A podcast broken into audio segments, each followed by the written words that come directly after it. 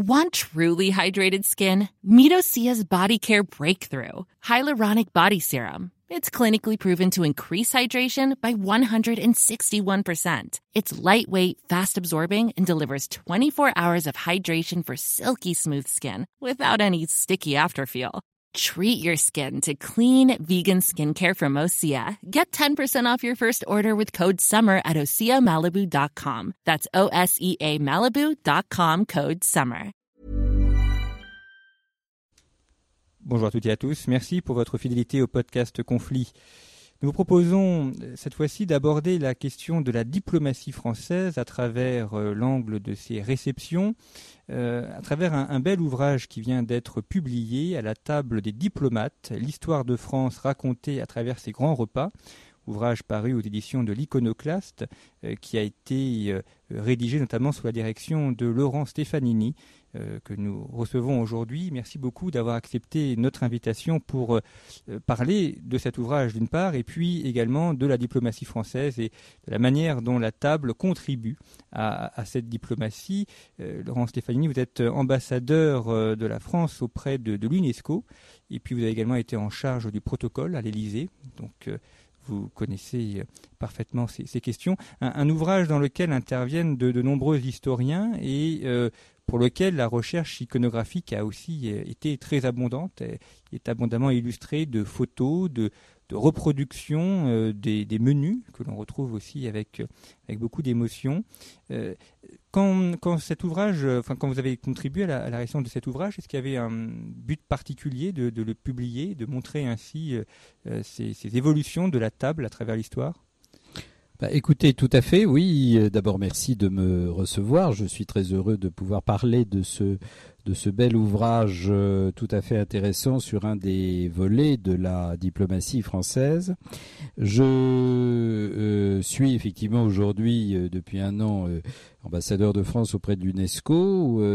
Alors, il y a un lien avec la table, puisque le repas gastronomique des Français inscrit au patrimoine culturel immatériel, mais cet ouvrage, je l'ai préparé quand j'étais chef du protocole de la euh, République. Alors je peux dire quelques mots quand même de ce travail de chef du protocole, parce qu'on dit toujours chef du protocole de l'Élysée, j'étais surtout pour l'essentiel au ministère des Affaires étrangères, et euh, 90% de mes collaborateurs, c'est-à-dire que sur euh, une centaine de collaborateurs, plus de 90 d'entre eux, étaient installés au ministère des Affaires étrangères, parce qu'aujourd'hui, chef du protocole, c'est euh, une fonction euh, nommée par décret en Conseil des ministres, c'est une fonction interministérielle et c'est une fonction surtout qui conduit à organiser des déplacements et des sommets, c'est-à-dire que nos chefs d'État et de gouvernement se déplacent en permanence et euh, dans un sens comme dans l'autre, nous recevons à peu près chaque année 750 chefs d'État et de gouvernement, c'est-à-dire que nous en recevons plus d'un par jour. Le président de la République, comme le Premier ministre, comme le ministre des Affaires étrangères, se déplacent aussi beaucoup. Et nous nous sommes fait, ces dernières années, une sorte de spécialité d'organiser des grands sommets. Et j'ai eu la chance d'organiser le sommet du euh, G8 et du G20 en 2011, comme euh, le euh, sommet de la COP 21 en 2015, et même d'ailleurs des sommets improvisés, des sommets quelquefois tragiques, comme la réunion qui a conduit le 11 janvier 2015 par solidarité avec la France, plus de 40 chefs d'État et de gouvernement étrangers à venir, avec un préavis de 48 heures, défiler dans les rues de Paris pour manifester leur euh, émotion et leur réprobation après euh, les attentats de euh, Charlie Hebdo et de l'hypercachère. Donc c'est dire si le protocole aujourd'hui est très tourné vers le monde, parce que nous sommes dans un univers globalisé, et que le protocole est aussi très tourné vers l'organisation d'événements. Et au sein de ces événements, il y a une dimension qui n'est pas spécifiquement française, mais où nous excellons, qui est la dimension de la table et euh, du savoir recevoir. vous avez évoqué effectivement l'organisation de la COP 21 au, Bourget. Euh, c'est d'ailleurs le dernier événement qui est euh, cité dans l'ouvrage, qui suit une, donc une, chronologie. Euh, vous dites qu'il y avait 157 chefs d'État et de gouvernement, 8 chefs d'État de gouvernement sur 10 c'est donc l'organisation où il y a eu le, plus de représentants euh, d'États au monde. Alors, effectivement, parmi ces sommets, nous avons euh, atteint un record euh, en 2015, fin 2015, en accueillant au Bourget à la séance d'ouverture. Ensuite, évidemment, les négociations ont été confiés à des ministres, euh, ministre des Affaires étrangères. Euh, pour nous, c'était Monsieur Laurent Fabius qui a été euh, tout à fait essentiel dans la dans la négociation de cet accord de Paris. Pour d'autres, c'était les ministres de, de l'écologie ou de l'environnement. Mais à l'ouverture, nous avons eu 157 chefs d'État et de gouvernement, c'est-à-dire qu'on n'avait jamais réussi à réunir. Et je me flatte de penser qu'il n'y a la France, que la France qui puisse y parvenir autant de chefs d'État et de gouvernement le même jour au même endroit. Et quand je parlais des attentats de Charlie Hebdo de début 2015, nous avions eu, il ne faut pas l'oublier, 15 jours avant, à la mi-octobre, à la mi-novembre, pardon, les attentats très meurtriers du Bataclan et du Stade de France. Et donc, que nous ayons été en mesure de remplir cette mission est euh, quand même un, défi euh, euh, qui fait que la France peut être fière d'être un pays qui sait accueillir et qui sait organiser des, des sommets, les organiser dans de bonnes conditions, de telle façon que Ensuite, si je peux dire, les, conditions de la négociation, l'environnement de la négociation soit euh, favorable et qu'au moins sur le plan matériel, sur le plan logistique, ça se euh, passe bien. Vous avez raison de le dire, à la table des diplomates se termine sur cet événement exceptionnel et surtout, puisque c'est son sujet, sur le repas qui a été offert au Bourget puisque c'est euh, au Bourget là où se tient le euh, salon, euh, le Paris Air Show, en ce moment même d'ailleurs, en cette mi-juin, c'est au Bourget que s'est tenue la COP 21 qui a réuni avec les chefs d'entreprise, avec les, la société civile, les ONG, à peu près 40 000 personnes. Et vous l'avez souligné, c'est aussi une, vitrine de la France, puisque lorsqu'il y a les repas, il y a certes les, plats qui sont préparés, mais aussi tout le, décorum, l'argenterie, euh, la table, euh, la, vaisselle. Donc c'est aussi une manière de présenter l'artisanat français ou les, grands noms de l'industrie de la table. On pense porcelaine de Sèvres ou de Limoges. Ah, vous avez tout à fait raison. c'est tout un savoir recevoir qui en fait est un savoir vivre. Euh, qui est aussi d'une certaine manière un savoir-faire. Et donc, euh, euh, nous avons non seulement la qualité des mets, la qualité des vins aussi. Nous avons évidemment en France des vignobles renommés dans différentes parties de France, mais c'est aussi le service à la française et c'est aussi en particulier, vous le dites, oui, la porcelaine, la porcelaine de Sèvres qui est faite comme dans l'ancien temps, la porcelaine de Limoges, les cristalleries, euh, l'orfèvrerie. C'est tout un ensemble, c'est tout un, toute une tradition dont nous sommes les gardiens. Alors, il ne faut pas se tromper. Ça n'est pas parce qu'il y a eu le repas euh, de la COP 21 que nous sommes parvenus à l'accord de Paris aujourd'hui fragilisé par euh, les annonces euh, du président des États-Unis. Enfin, cet accord de Paris qui tiendra et qui est quand même une étape essentielle dans la lutte contre les changements climatiques, je suis modeste en tant que chef du protocole à l'époque, je sais que ça n'est pas uniquement parce que on a particulièrement soigné ce repas de euh, l'extrême fin décembre 2015. Mais ça a contribué à l'ambiance, à l'atmosphère. Et en plus, je dois dire d'une certaine manière, beaucoup des chefs d'État qui sont venus, ils sont tous venus pour des raisons politiques. Et puis, à partir du moment où il y en a certains, il y a un effet d'entraînement, tout le monde veut y être. Mais ils sont aussi venus parce que euh, si je peux dire, ils savaient qu'ils allaient être bien reçus, qu'ils pouvaient venir euh, rapidement. Nous avions choisi le Bourget parce que c'est pas très loin de la grande plateforme aéroportuaire de Roissy. Ça dérangeait un petit peu moins les Parisiens. On pouvait aller directement de Roissy au Bourget et puis repartir sans avoir besoin d'aller dans le centre de Paris, même si la plupart des chefs d'État et de gouvernement ont passé une nuit ou deux à Paris. Bref, c'est tout un ensemble. Voilà. Et c'est tout un ensemble que nous avons voulu aussi traduire dans le choix des repas. Nous y reviendrons peut-être, des mets qui ont été proposés à l'occasion de cette euh, de ce déjeuner inaugural, parce que il fallait vraiment que euh, il y ait une euh, une représentation de tout ce qui est, si je peux dire, produit en France. Donc de la des, de la volaille de Lique aux clémentines de Corse, nous avons euh, traversé l'Hexagone, sachant qu'en plus, sur les 157 chefs d'État et de gouvernement, il y en avait un certain nombre qui avaient des contraintes alimentaires, euh, euh, soit nutritionnelles, soit physiologiques, soit, soit religieuses. Donc on ne pouvait pas servir n'importe quoi. Et justement, en, termes de protocole, est-ce qu'il y a une grande différence lorsqu'on reçoit un chef d'État européen et un chef d'État d'un autre continent dont la culture, donc on peut supposer le, le protocole euh, est aussi différent ah non, ça alors le protocole, comme je dis, c'est de l'organisation, c'est de la logistique, c'est-à-dire qu'on ne traite pas différemment. Vous avez des catégories. On a la visite d'État est particulièrement solennelle et soignée. Vous avez la visite officielle, vous avez la visite simple, vous avez la visite de travail. Donc on a tout un dégradé. Mais euh, il est d'usage de traiter la reine d'Angleterre en visite d'État, ne serait-ce que parce que la première qu'elle a faite en France était en 1957. Donc on va pas moins bien la traiter 60 euh, ans après que euh, la première fois.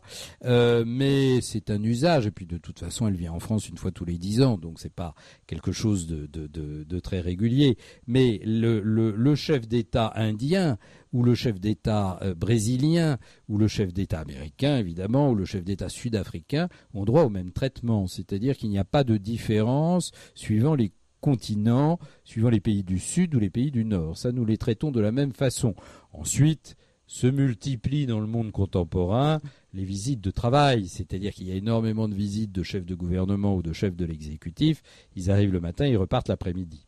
Mais il n'y a pas de différence suivant la zone géographique. Nous, nous traitons de la même façon le président du Mali qui vient en visite d'État, et le président Keïta a fait une visite il n'y a pas très longtemps, et la reine d'Angleterre. Ça, c'est sûr que euh, nous n'avons pas de, de différence. Alors ensuite, plus la visite est solennelle, plus nous répondons aux désidérata particuliers et nous prenons le temps de répondre aux désidérata de la personnalité invitée.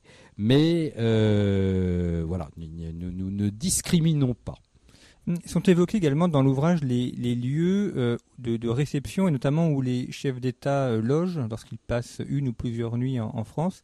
il y a Château de Rambouillet, il y a le Versailles aussi, qui ne sert pas pour la résidence, mais où les chefs d'État sont également reçus. Le général de Gaulle a reçu plusieurs fois à Trianon et à Versailles.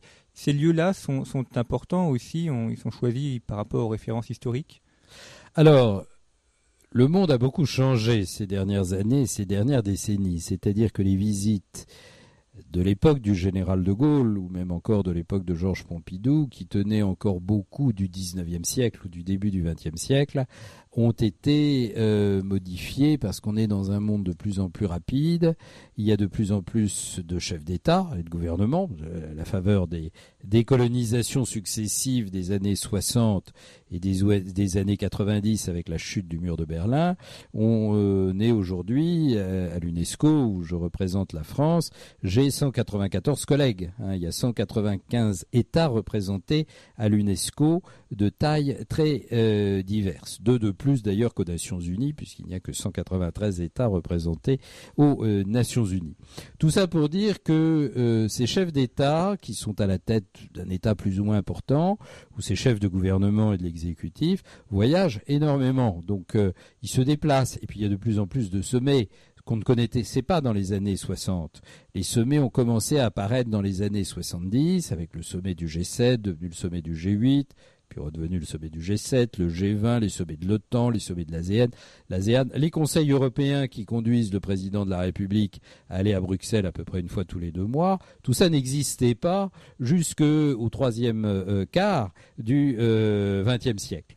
Donc les, chefs d'État voyagent plus, mais plus brièvement. C'est-à-dire que une nuit de découcher, c'est déjà beaucoup. Deux nuits aussi. Alors, l'idée d'aller loger un chef d'État dans une résidence, surtout à la périphérie de Paris, s'est abandonnée aujourd'hui. Mais ce n'est pas pour ça que nous continuons pas à utiliser régulièrement euh, nos palais nationaux pour des repas ou pour des soirées d'apparat. Et donc Versailles, un petit peu moins Rambouillet, parce que Rambouillet, c'était très lié à la chasse.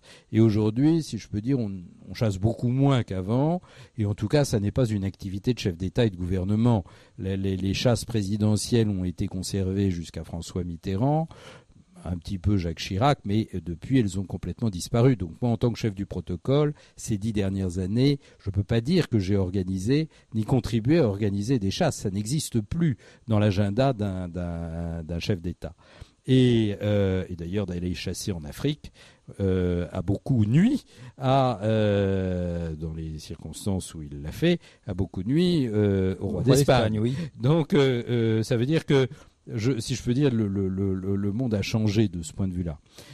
Mais par contre, on se sert toujours évidemment de nos palais nationaux. On se sert toujours de Versailles, on se sert toujours de Fontainebleau plus difficilement parce que c'est plus loin, mais enfin on s'en sert un peu. Et puis surtout on se sert du Louvre. On se sert de tous les lieux euh, marqués, forts, historiques, en particulier ceux qui ne supposent pas des délais de route importants parce que ça gêne beaucoup la population parisienne de d'avoir des, des, itinéraires bloqués pour laisser passer euh, un cortège présidentiel. On a vu récemment la, réception de Vladimir Poutine euh, à Versailles, en lien avec l'exposition qui se tient sur, Pierre le Grand. Euh, c'était euh, là aussi, dans, le choix du lieu, une manière de montrer la continuité des liens entre la France et la Russie.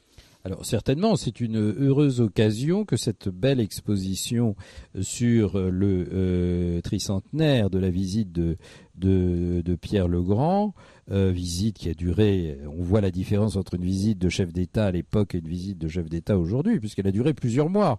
Il est resté en Europe quasiment euh, une année et en France probablement plus de trois mois. Donc ça veut dire que c'est exceptionnel. Aujourd'hui, c'est pas possible. Aujourd'hui, une visite d'État ou une visite officielle de trois jours, c'est déjà considérablement plus long. Mais enfin, pour en revenir à Pierre le Grand, effectivement, c'était une bonne occasion de euh, faire la réception le l'entretien et euh, le euh, déjeuner à euh, à Versailles ou au Trianon. Ceci dit, ça n'arrive pas très souvent. Hein. Comme je dis, nous avons plusieurs chefs d'État en même temps en France. La plupart des déjeuners qui sont des déjeuners de travail ou des dîners de travail ou des entretiens, ils ont lieu à l'Élysée ou ils ont lieu au Quai d'Orsay. Versailles, donc il y a quelques semaines, le euh, président Macron y a accueilli le président Poutine. La dernière visite d'un chef d'État à Versailles, ça avait été en 2014 euh, à l'occasion de la visite d'État du président Xi Jinping de Chine. Alors, dans cet ouvrage, à la table des diplomates, il y a notamment les relations entre la France et l'Angleterre d'une part, et avec l'Allemagne également, qui, qui, reviennent régulièrement parce que ce sont des relations qui, ont été compliquées. Euh, on, voit notamment euh, pour l'Angleterre la commémoration de l'entente cordiale et puis euh, la, réception de la reine d'Angleterre, où d'ailleurs vous avez repris le menu, enfin l'iconographie du menu 2014, qui est la même que celle de 1904 si je ne me trompe pas. Et donc il y a eu cette, reprise, c'est une manière aussi de, présenter la, la continuité ça montre les liens particuliers aussi entre la France et l'Angleterre, euh, les deux nations euh, antagonistes, mais qui finalement ne se sont plus fait la guerre depuis quasiment deux siècles. Merci beaucoup parce que vous avez beaucoup et bien lu le livre. C'est un livre euh, qui montre la place du repas officiel dans les relations diplomatiques françaises. Et donc vous voyez à la faveur de ces cinq siècles d'histoire les pays partenaires qui comptent. C'est-à-dire que vous voyez d'abord au XVIe et au XVIIe siècle beaucoup l'Espagne et l'Italie, puis vous voyez apparaître au XVIIIe et au XIXe l'Angleterre et l'Allemagne, et puis vous voyez de nouvelles puissances apparaître, la Chine, les États-Unis à partir du XXe siècle, la Russie, évidemment, depuis la fin du XIXe. Donc au fond, c'est vrai que c'est un livre d'histoire de France. Alors il y a une constante dans toute cette histoire qui, est, qui sont les relations franco-britanniques. Euh, nous avons voulu, lorsque nous avons conçu ce livre, qu'il commence par la Grande-Bretagne et effectivement, d'une certaine manière, il se termine par la Grande-Bretagne.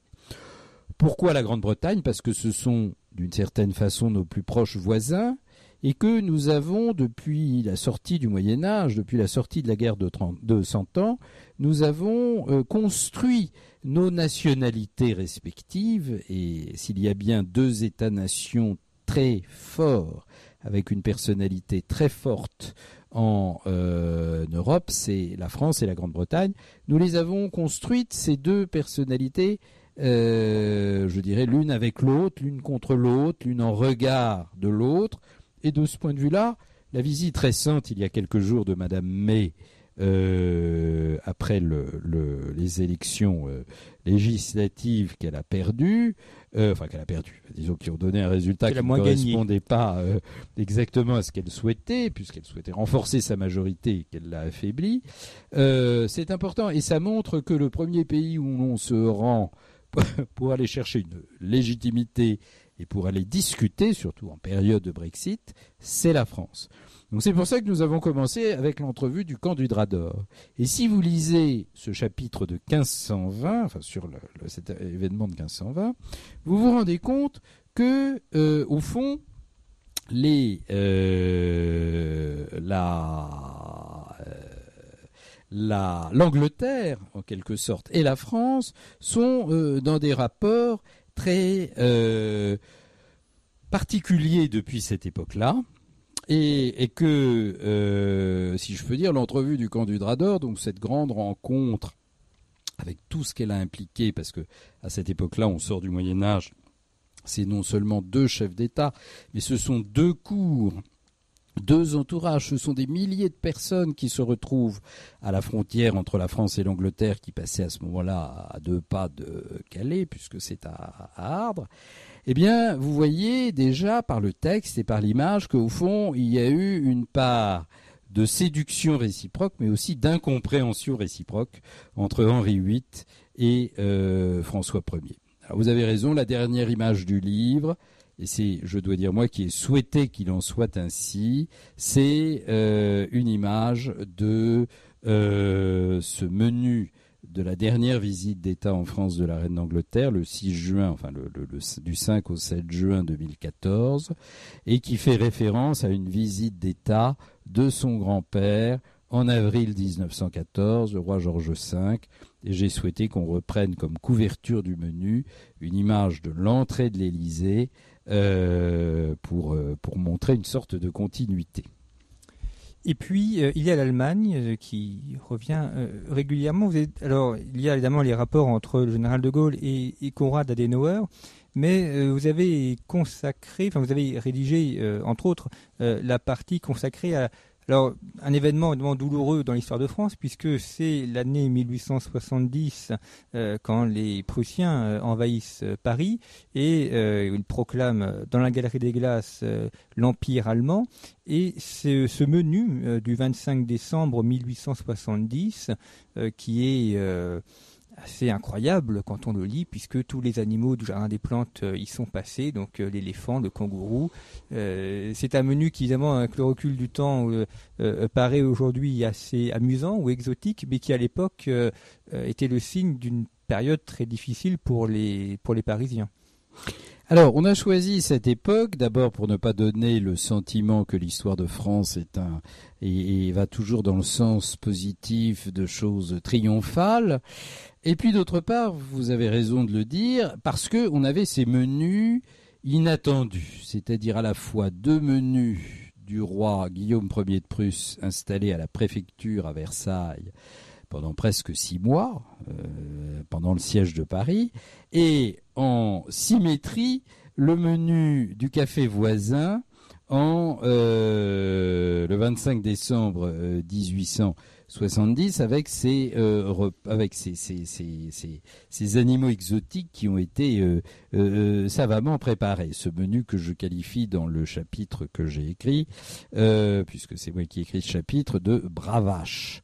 Et ça nous a intéressé de montrer qu'après les fastes de la euh, de l'Empire, puisque nous avons plusieurs chapitres à l'époque de l'Empire, du Second Empire, 1856, le Congrès de Paris et la naissance du prince impérial, 1869, l'inauguration du canal de, de Suez, et là, du sommet, nous tombons très bas, puisque la France, mais elle se relève ensuite, et le chapitre suivant, c'est l'alliance franco-russe, imaginée dans les années 1890 et qui débouchera effectivement sur une alliance très solide qui nous, sauvera euh, la mise, si je peux dire, en 1914.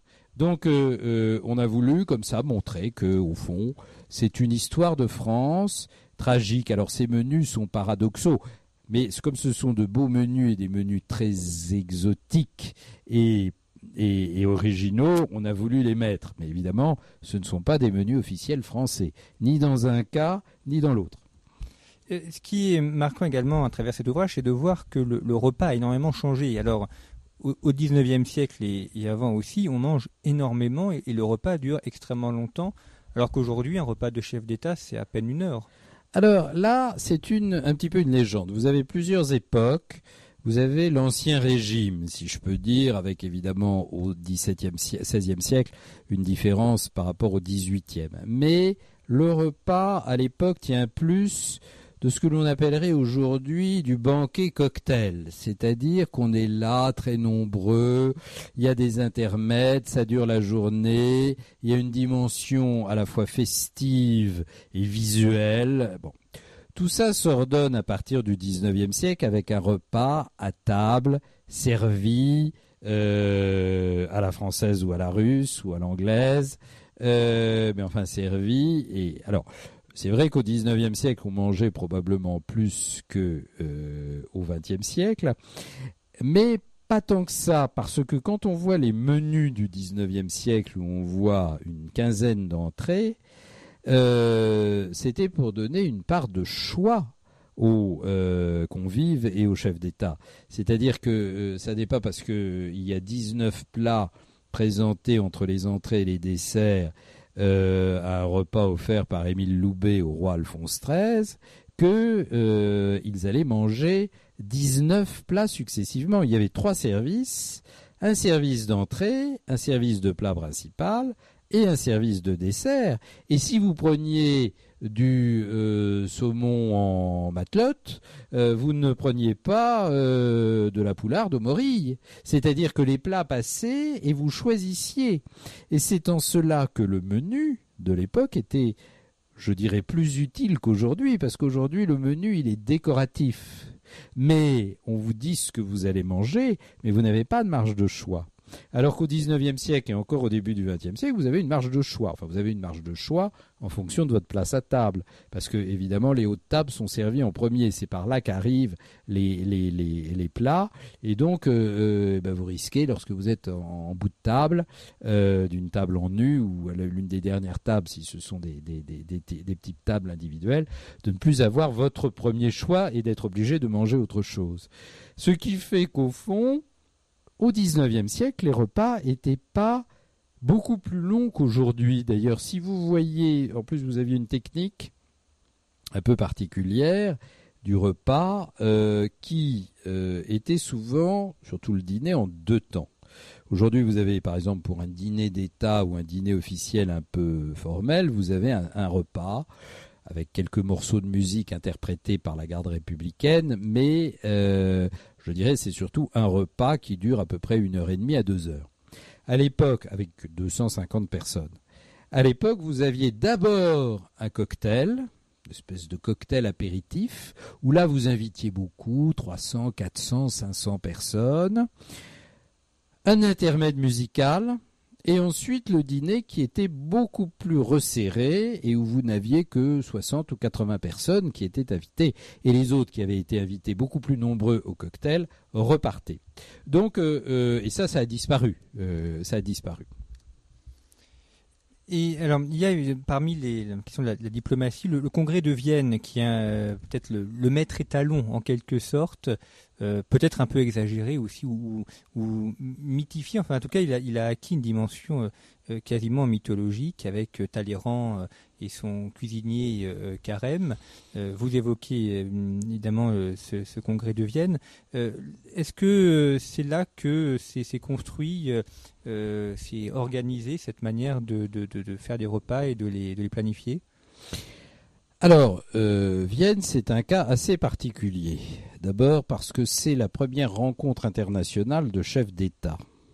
C'est pas la première rencontre internationale sous forme de congrès. Vous avez les congrès de Westphalie, vous avez le congrès d'Aix-la-Chapelle, vous avez déjà des congrès au XVIIe et au XVIIIe siècle. Mais ce sont uniquement des congrès de professionnels et de diplomates. Alors qu'à Vienne, viennent à peu près tous les chefs d'État européens à un moment ou à un autre. Ensuite, ça dure très longtemps, ça dure d'autant plus longtemps qu'il y a une interruption à un moment parce que Napoléon revient au pouvoir pour les 100 jours. Et au cours de ce congrès de chefs d'État du moment, vous avez deux particularités politiques concernant l'Autriche et la France. L'Autriche est sortie du gouffre, si je peux dire, c'est-à-dire qu'elle a été démembrée. On a imposé, après la campagne de 1809, à l'Autriche le euh, comment dire le mariage de la fille aînée de l'empereur François Ier avec Napoléon, ce que François Ier a eu du mal à accepter, mais il a été obligé pour des raisons politiques. Et donc l'Autriche avait été quand même très affaiblie politiquement. Elle a voulu, en accueillant ce premier congrès de chefs d'État européens, qui était au centre de l'Europe, hein, Londres, c'est périphérique. Euh, Moscou, Saint-Pétersbourg, c'est périphérique. Paris, évidemment, était rayé de la carte puisque c'était la puissance vaincue. Berlin, c'est Vienne. Et Vienne, l'Autriche, qui est une vieille cour traditionnelle des Habsbourg, qui avait été très développée par Marie-Thérèse, euh, l'Autriche je dirais, on rajoute dans le faste et dans les à côté de la négociation diplomatique. Ça, c'est l'Autriche.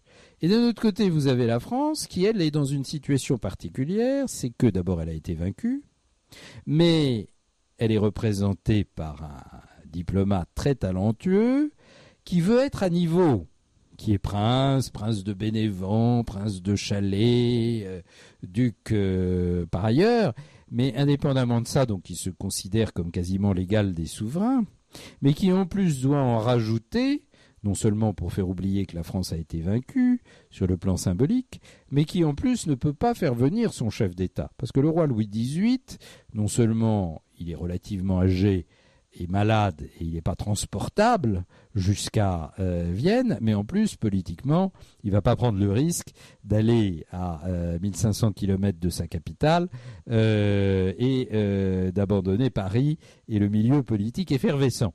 Donc, ça veut dire qu'à la fois l'Autriche en a rajouté en voulant sortir en quelque sorte de, de la période difficile qu'elle avait traversée dans les années précédentes, et que nous, nous étions d'accord pour en faire autant et pour en rajouter, là aussi pour montrer qu'on sortait de la période difficile, et puis pour compenser l'absence de notre souverain.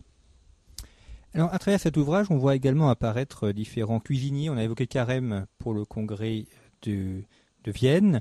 Euh, à la COP 21, euh, il y avait euh, notamment Marc Vera qui a contribué. Ils étaient quatre, me semble-t-il. oui, nous en avions. ils étaient même plus nombreux. Je pense qu'ils étaient. J'ai plus le chiffre en tête, mais ils étaient cinq ou six. Oui, oui, oui.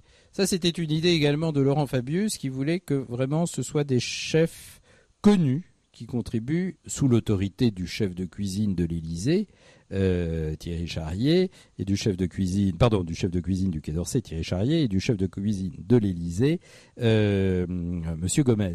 Mais euh, et c'est d'ailleurs avec Thierry Charrier que ce livre a été préparé.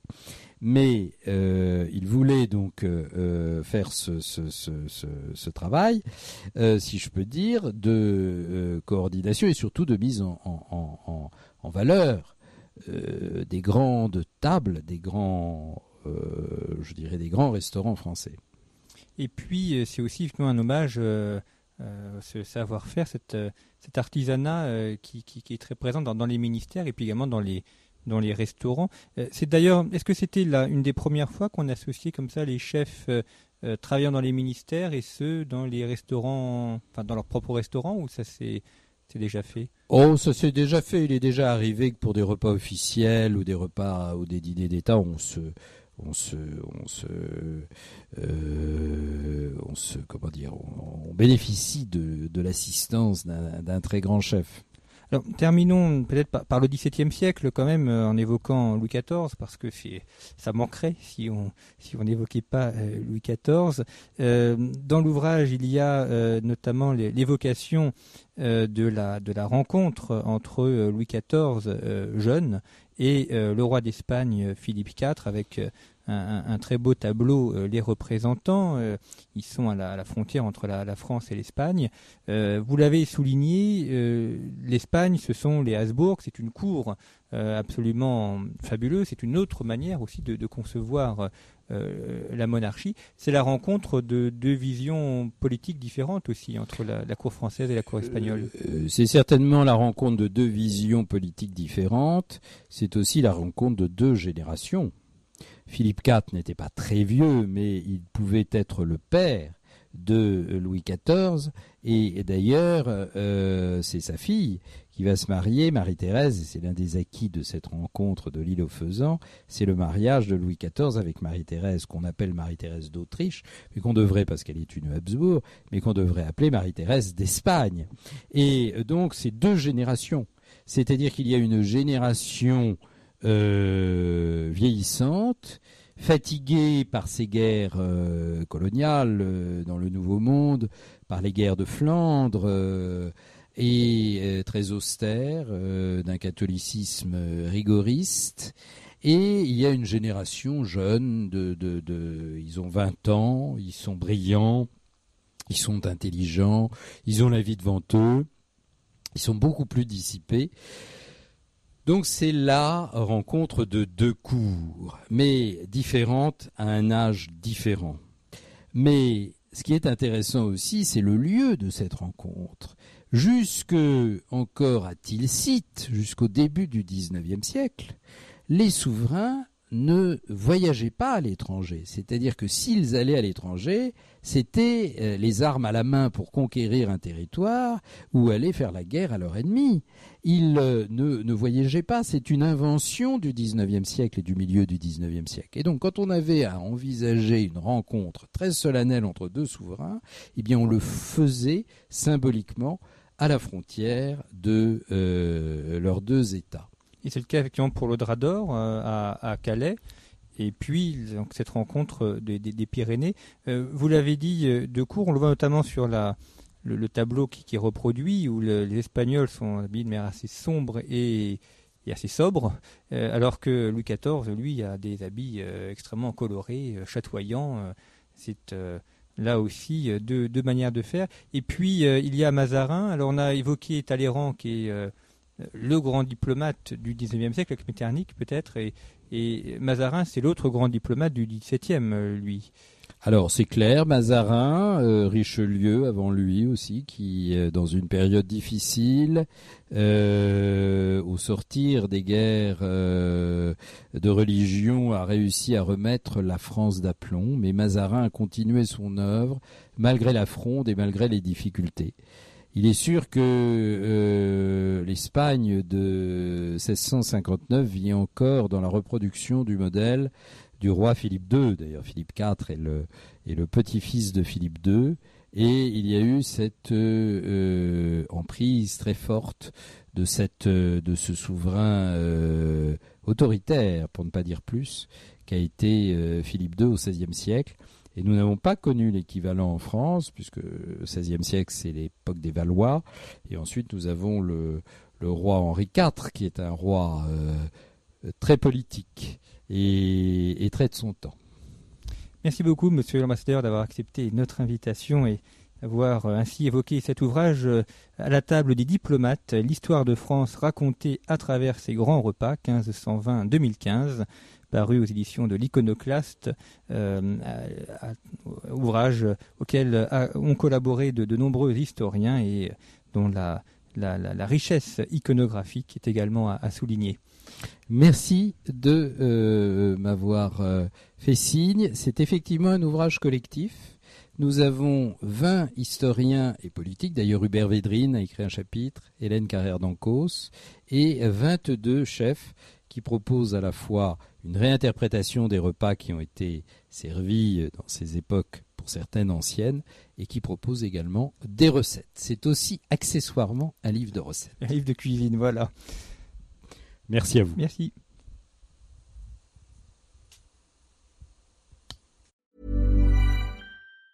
Even on a budget, quality is non-negotiable. That's why Quince is the place to score high-end essentials at 50 to 80% less than similar brands. Get your hands on buttery soft cashmere sweaters from just 60 bucks, Italian leather jackets, and so much more. And the best part about Quince, they exclusively partner with factories committed to safe, ethical, and responsible manufacturing. Elevate your style without the elevated price tag with Quince. Go to quince.com slash upgrade for free shipping and 365-day returns.